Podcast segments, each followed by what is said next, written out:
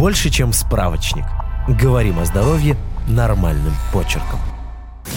Маша – девушка впечатлительная. Подруга посоветовала посмотреть ей фильм «Оно» на выходных, и она посмотрела. На ночь, да еще и в одиночку. Уснула Маша еле-еле, а среди ночи вскакивала от ужаса. Во сне за ней гнался жуткий клоун и обещал убить. Больше она не смотрела кино по чужим советам, чтобы не смотреть потом сеанс ночных кошмаров. Но присниться они могут не только из-за кино. Рассказываем о причинах кошмаров и борьбе с ними.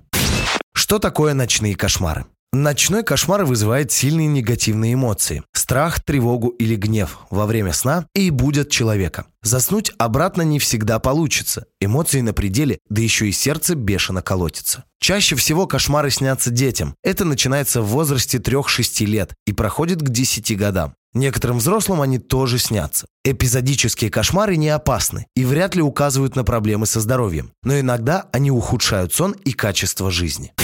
Почему снятся кошмары? Точная причина неизвестна, но есть факторы, которые повышают вероятность появления кошмаров. Для некоторых людей, вроде нашей Маши, чтение страшных книг или просмотр фильмов ужасов может закончиться ночными кошмарами. Еще их могут спровоцировать стресс и тревога. Появление кошмаров провоцирует травмы, физические и психологические. Они часто выступают одним из симптомов посттравматического стрессового расстройства и могут сниться при депрессии. Сбой режима сна, смена часовых поясов могут спровоцировать ночные кошмары. Что касается лекарств, то некоторые антидепрессанты и лекарства для лечения болезней сердца и сосудов могут вызывать кошмары. Алкоголь и наркотики тоже это делают во время синдрома отмены. Поэтому лучше даже не начинать.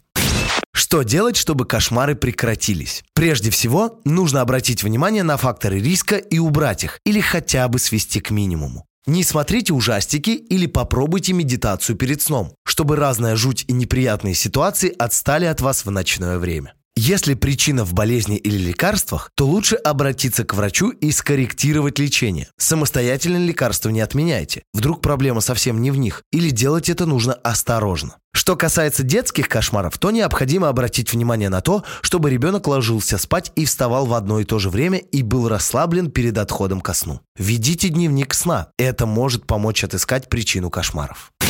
Когда ночные кошмары становятся болезнью? В редких случаях кошмары могут повторяться слишком часто и влиять на повседневную жизнь. Это уже расстройство сна. Оно бывает нескольких степеней. Если кошмары снятся раз в неделю, то она легкая. Больше одного средняя, ежедневно тяжелая. Для борьбы с ними используют психотерапию или назначают лекарства. Занимаются ночными кошмарами психиатры и неврологи. Подписывайтесь на подкаст «Больше, чем справочник».